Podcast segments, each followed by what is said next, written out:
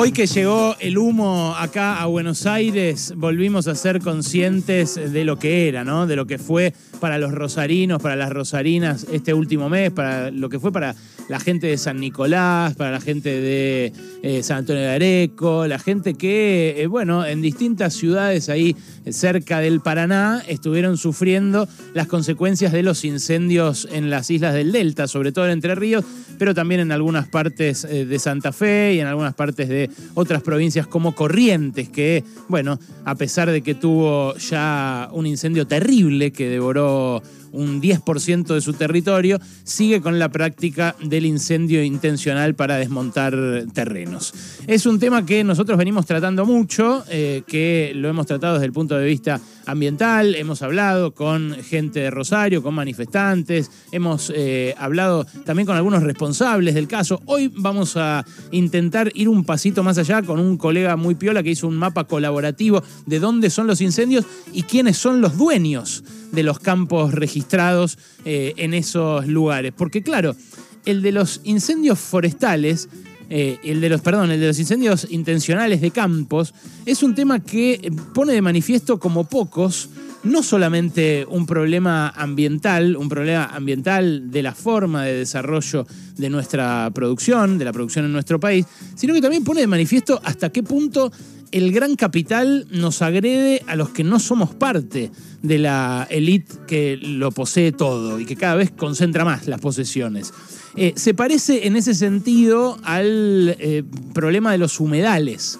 ¿No? E, este problema eh, que aparece eh, y que aparece tan ligado también al ascenso de la figura política de Sergio Massa en su tigre de referencia y en toda esa zona, eh, que es el hecho de que la proliferación de los barrios privados fue a caballo de el relleno de humedales, que son espacios que se pueden inundar o secar alternativamente, que están cerca de los ríos, y que, bueno, eh, justamente eh, hace que eh, lo que no se pueda inundar ya, porque fue rellenado y terraplenado alrededor para que no se inunde más, hace que se inunde al costado. Claro, cuando se rellena un humedal, el que se inunda es el barrio de al lado y hay obviamente una agresión del capital, en ese caso del capital inmobiliario, que desarrolló un barrio privado y que tiene incluso un laguito en el medio, re lindo, eh, de donde sacaron la tierra para el relleno de las casas de lujo de alrededor. Eh, y el barrio de al lado, que es pobre, a donde eh, se hacinan un montón de familias que no pueden acceder a una vivienda digna y que encima, además de todas las privaciones, tienen también esa inundación. Bueno, la diferencia de este daño de los incendios en los campos es que es un daño mucho más generalizado. El que se inunda es el barrio pobre de al lado, cuando un humedal es tapado para hacer un barrio privado de ricos pero cuando se incendia un campo, el humo puede viajar cientos de kilómetros. Eh, y lo que se pierde de vista, lo que se pierde de vista en general, eh, es que eso es una agresión, es una agresión de los dueños de los campos al resto de la población. Porque en el caso del humedal se ve bastante nítido, ¿no? Hay gente que vive arriba de una zona eh, inundable, pero que dejó de ser inundable, y otra que vive abajo, en un desnivel muy claro, hasta físico, geográfico. Acá en el caso del humo, todos tenemos la sensación de vivir libres en la ciudad y que está todo bien, pero de repente amanecemos como amanecimos hoy, acá en la ciudad, se notó especialmente en la parte norte de la ciudad y en la zona norte también del conurbano, con un olor horrible, muy difícil de respirar, que en Rosario directamente se transformó en un manto de neblina, en, una, en, algo que hizo chocar a gente en las rutas. Bueno, eso es una agresión. Y es una agresión de los dueños hacia los que no somos dueños de esos campos. Porque el fruto de lo que están quemando, o sea, el, hecho de que estén quemando, por ejemplo, islas que descubrió la sequía y que después hagan un terraplén para convertir esa tierra en lugar para hacer pastar vacas, el fruto de la faena de esas vacas se lo va a quedar, obviamente, el dueño de ese campo. Y el costo, que en este caso es un costo ambiental, lo pagamos nosotros, lo pagamos los que no somos dueños de ese campo. Y los dueños de esos campos del delta de Entre Ríos son gente infinitamente rica, que heredó extensiones que seguramente vos no podés dimensionar ni imaginar. Si yo te digo, no sé, 10.000 hectáreas. ¿Vos te imaginás cuánto es 10.000 hectáreas? Eh, ¿Recorriste alguna vez 10.000 hectáreas? Si alguien nos está escuchando en una ciudad, por ejemplo, o en un pueblo de la Pampa Húmeda, dirá, sí, yo sé cuánto, cuánto es 10.000 hectáreas. Bueno, ¿alguna vez soñaste con tener 10.000 hectáreas en la Pampa Húmeda?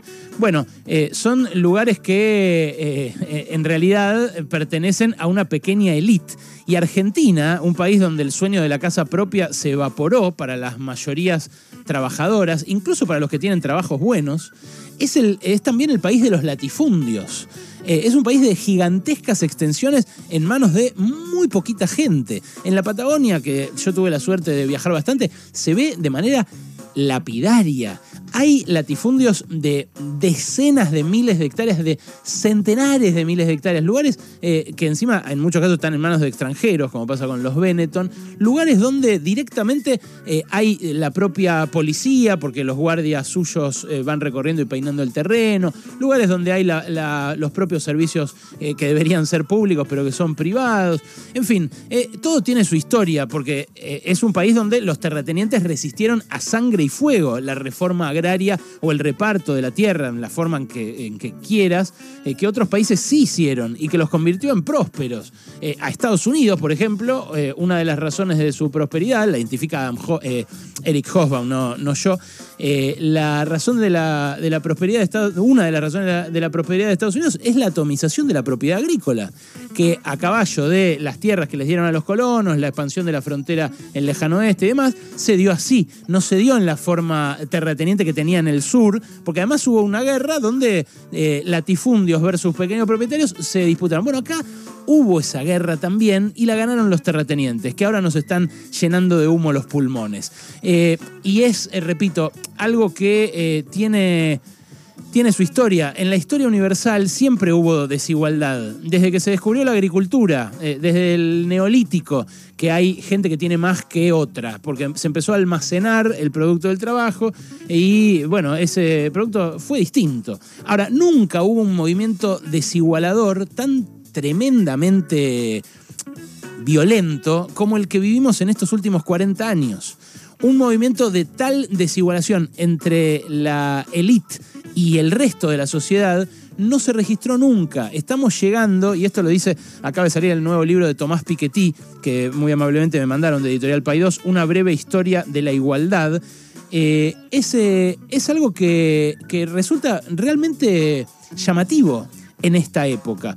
Eh, y claro, eh, Krugman eh, también descubrió esto, Paul Krugman, el Nobel de Economía, lo llama la gran divergencia, Joe Stiglitz lo llama la gran divisoria, Atkinson lo llama el giro a la desigualdad. No te hablan en general en los medios de ese fenómeno tan particular de nuestra época, que es que los que lo tienen todo empiezan a separarse del resto, a separarse hasta físicamente. lo dicen, les voy a recomendar un libro que me recomendó a mí un politólogo, Nacho Ramírez, eh, pero que escribieron dos sociólogos, Antonio Ariño y Juan Romero, españoles ellos, eh, que se titula La secesión de los ricos. Eh, y es muy gráfico respecto de esto que, como les digo, vienen estudiando Krugman, Stiglitz, Piketty, como ninguno. Eh, eh, son muy gráficos respecto de hasta qué punto hay una élite que se hizo más poderosa que los estados.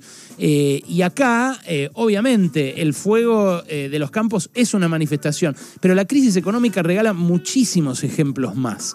Ahora que, ahora que viene el Mundial, hay uno muy cruel.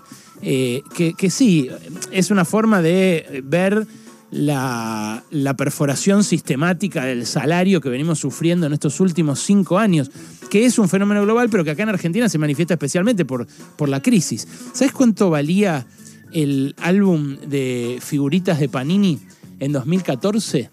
Valía 15 mangos. El sobre de Figus valía 5 y el salario mínimo vital y móvil era de 3.600 pesos. Eso en el Mundial 2014. Eh, después, en el 2018, se hizo viral la comparación entre el de 2022 y el de 2018, pero yo te lo quise comparar con el de 2014 para que veas también la, serie larga. En 2018 valía 50 mangos el álbum de figuritas, el, sobre 15 eh, mangos. El de este año va a valer 650 y la FIUS, el sobre, 150 pesos. El salario mínimo vital y móvil hoy es de 48 mil eh, pesos, prácticamente 47 mil 800 y pico, y eso compra 74 álbumes de Panini. Eh, en 2018, el salario mínimo vital y móvil de 10 mil pesos alcanzaba para 200.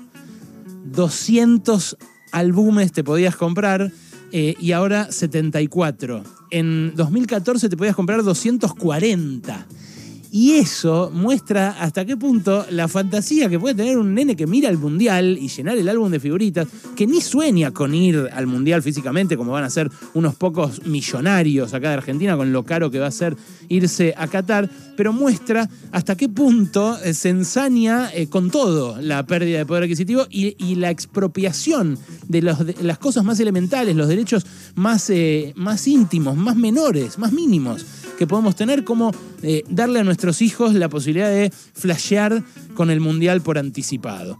Eh, nos hacen creer todo el tiempo, todo el tiempo, que la culpa la tenemos nosotros de la crisis. Eh, nos hacen creer todo el tiempo que tenemos la culpa por haber derrochado energía, por ejemplo, de que se vació el Banco Central de Reservas. Y es cierto que debería usarse más racionalmente la energía y que el gobierno manejó pésimo el asunto. Eh, pero todos eh, los comunicadores, o la mayoría, son muy cuidadosos a la hora de destacar que las principales fortunas del país se compraron los dólares baratos que nos prestó el Fondo Monetario durante el gobierno de Macri y los fugaron. Y que después, el año pasado, cuando el gobierno del Frente de Todos eh, permitió que fuera así, se quedaron con el grueso de los frutos de un crecimiento récord, que fue el del año pasado, récord lo fue después de la caída de la pandemia, eh, y no repartieron absolutamente nada.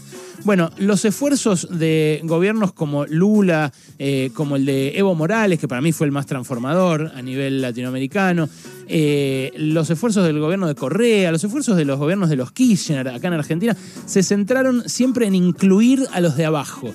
Pero lo que no pudieron es limitar el poder de los de arriba los de arriba tienen cada vez más poder, son cada vez más poderosos, ya no hay Estado que se les anime, ni siquiera Joe Biden puede contra esta super elite eh, extraterritorializada que, que tiene eh, guaridas fiscales a su disposición, empresas offshore de todo tipo, y ni Biden que dijo vamos a cobrarles impuestos a, esos ricos que se están quedando con todo desde hace 40 años, lo ha logrado hacer hasta ahora.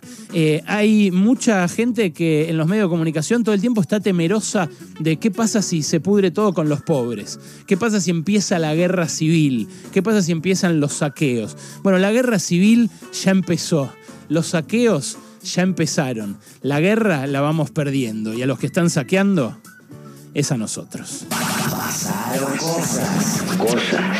Hasta las 16 con Alejandro Berkovich.